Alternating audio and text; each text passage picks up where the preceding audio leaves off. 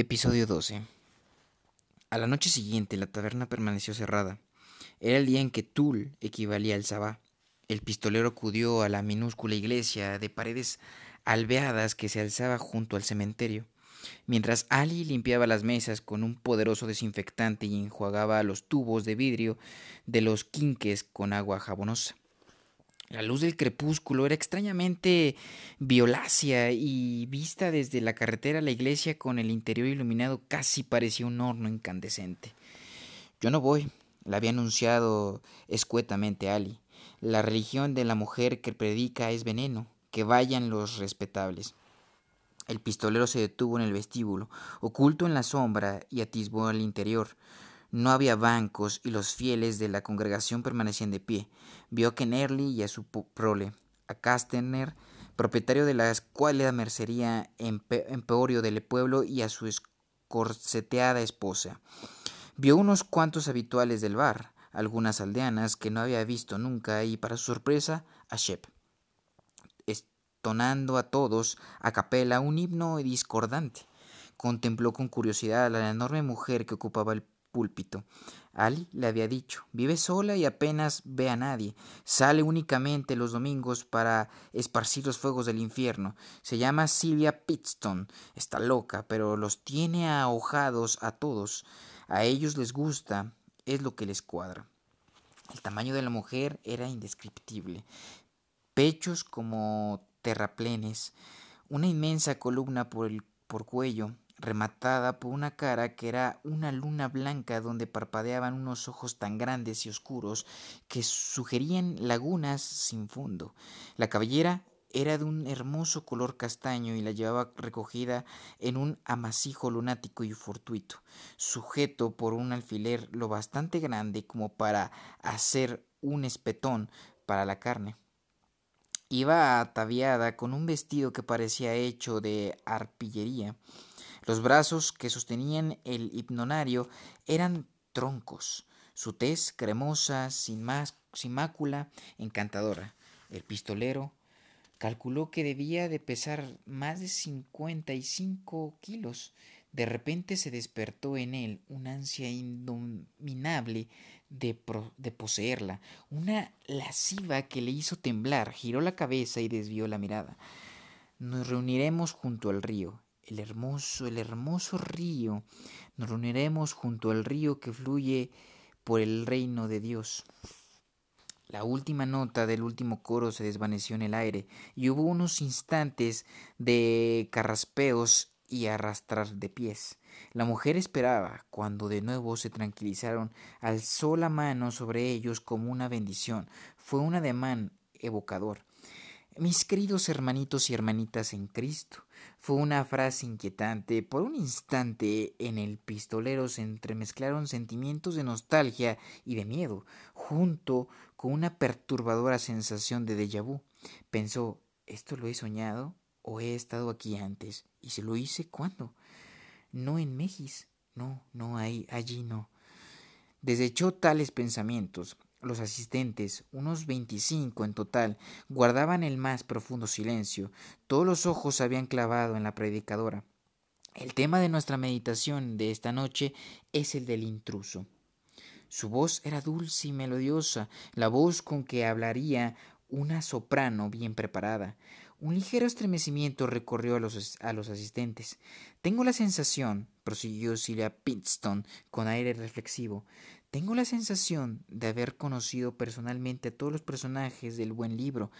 En los últimos cinco años he dejado inservibles cinco ejemplares tanto de tanto leerlos, y antes muchísimos más.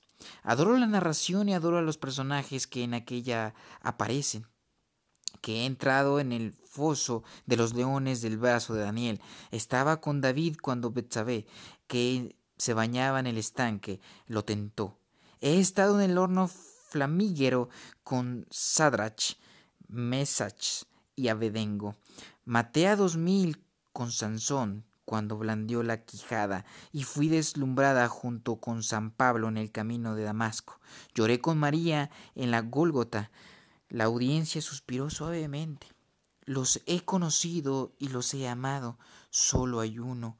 Levantó un dedo y prosiguió. Solamente hay un actor al que no conozco en el mayor de todos los dramas. Solamente uno se mantiene al margen con el rostro en las tinieblas. Solamente uno hace que mi cuerpo tiemble y mi espíritu desfallezca. Le temo. No sé, no sé lo que piensa y le temo. Temo al intruso. Otro suspiro. Una de las mujeres se había llevado una mano a la boca como para contener un grito y se mecía y se mecía. El intruso que se presentó a Eva como una serpiente en su vientre, sonriendo y retorciéndose, el intruso que caminaba entre los hijos de Israel mientras Moisés hallaba en la cima del monte, el que los impulsó a construir un ídolo de oro y adorarlo con obsesionidades y, fornicación, gemidos, gestos de asentimiento, el intruso. Estaba en el balcón con Jezabel cuando el rey Ahaz caía aullando hacia su muerte, y él y ella sonrieron cuando los perros acudieron a lamer su sangre. Oh hermanitos y hermanitas, precaveos del intruso. Sí, oh Jesús, era el primer hombre que el pistolero había visto al llegar a la población, el del sombrero de paja. Siempre he estado ahí, hermanos y hermanas, pero no conozco sus pensamientos y vosotros y vosotros tampoco los conocéis. ¿Quién podría comprender la espantosa oscuridad que allí se arremolina el monumental orgullo, la titánica blasfemia, el impío regocijo? Y su locura, la balbuceante y ciclópea locura que camina, se arrastra y da origen a las más horribles necesidades y deseos de los hombres. Oh Jesús Salvador, fue Él quien llevó a nuestro Señor a lo alto de la montaña. Sí, sí, fue Él quien lo tentó y le mostró el mundo entero y todos los placeres del mundo. Sí, es Él quien volverá cuando el mundo llegue a los últimos tiempos. Y están llegando, hermanos y hermanas. ¿No lo advertís? Sí. La congregación, la congregación meciéndose y sollozando, se convirtió en un mar. La mujer parecía señalar a cada individuo, a ninguno de ellos. Él es el anticristo, un rey carmesí de ojos sangrientos que vendrá para conducir a los hombres a las ardientes entrañas de la perdición y al sangriento fin de la perversidad, cuando la estrella de Warworth luzca refulgante en el cielo, cuando la hiel devore los órganos de los niños, cuando las matrices de las mujeres den a luz monstruosidades, cuando las obras de los hombres se conviertan en sangre. ¡Ah! ¡Oh Dios! Una mujer se desplomó al suelo, agitando inconteniblemente las piernas. Uno de sus zapatos salió despedido. Él es quien se esconde tras todos los placeres carnales, quien creó las máquinas que llevan la Merck estampado. Él, el intruso. La Merck, pensó el pistolero. O quizá haya dicho la marca. La expresión le sonaba de algún lado, aunque no pudiera precisar de dónde. No obstante, la guardó en su espaciosa memoria. Sí, señor. seguía gritando. Un hombre cayó de rodillas, sujetándose la cabeza y mugiendo. Cuando tomáis una bebida, ¿quién sostiene la botella? El intruso. Cuando os sentáis a una mesa de faro o de miradme, ¿Quién reparte las cartas? El intruso. Cuando os agitáis en la carne de otro cuerpo, cuando vosotros mismos os ensusáis, ¿a quién estáis vendiendo vuestra alma? Intruso, intruso, oh Jesús, oh, oh, so, ah, ah. ¿Y quién es él? gritaba, pero permanecía interiormente serena. El pistolero podía percibir su calma, su maestría, su control, su dominio. De pronto supo con absoluta incertidumbre y lleno de terror que el hombre que, que se hacía llamar Walter había dejado un demonio dentro de ella, estaba poseída, y a través de su temor volvió a sentir que surgía el ardiente desosiego del deseo sexual. Pensó que era similar a la palabra que el hombre de negro había dejado en la mente de Ali, como una trampa preparada. El hombre que sujetaba la cabeza se derrumbó y avanzó a trompicones. Estoy condenado. aulló con el rostro tan desfigurado y controlado como si hubiera serpientes retorciéndose bajo su piel. Me he entregado a fornicaciones, me he entregado al juego, me he entregado a la hierba, me he entregado al pecado, me, me. Por su voz se elevó hacia el cielo en un horrible gemido histérico e inarticulado y volvió a apretarse la cabeza como si se tratara de una de un melón excesivamente maduro que pudiera estallar en cualquier momento. Los asistentes guardaron silencio como ante una señal y se quedaron inmóviles en semi-eróticas posturas de éxtasis. Silvia Pinston extendió una mano hacia el hombre y la posó en su cabeza. Los gemidos fueron cesando mientras los dedos de la mujer, blancos y fuertes, inmaculados y suaves, se hundían entre sus cabellos. Finalmente alzó la vista hacia ella y la contempló con una expresión inane.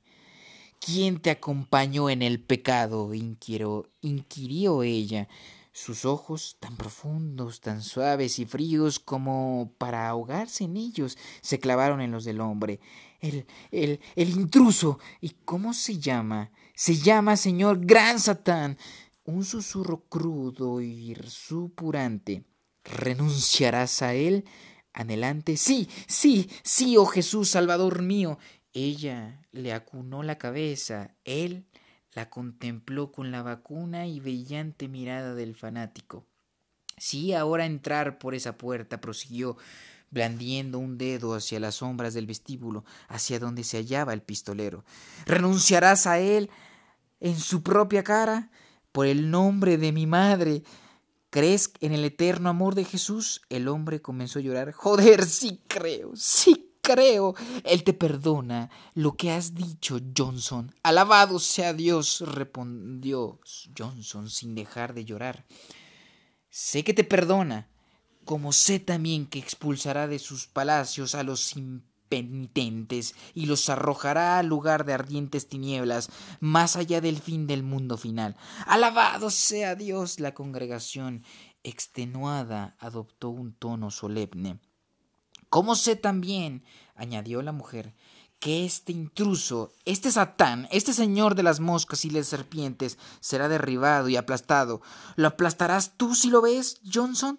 Sí, sí, sí, alabado sea Dios, yo soy Johnson, con ambos pies. ¿Lo aplastaréis vosotros si lo veis, hermanos y hermanas? Sí, saciados. Si lo veráis mañana pavoneándose por la calle mayor, alabado sea Dios. El pistolero, perturbado, abandonó su lugar en la iglesia y regresó a la población. El aire transportaba un vívido olor a desierto. Ya casi había llegado la hora de ponerse en marcha. Casi.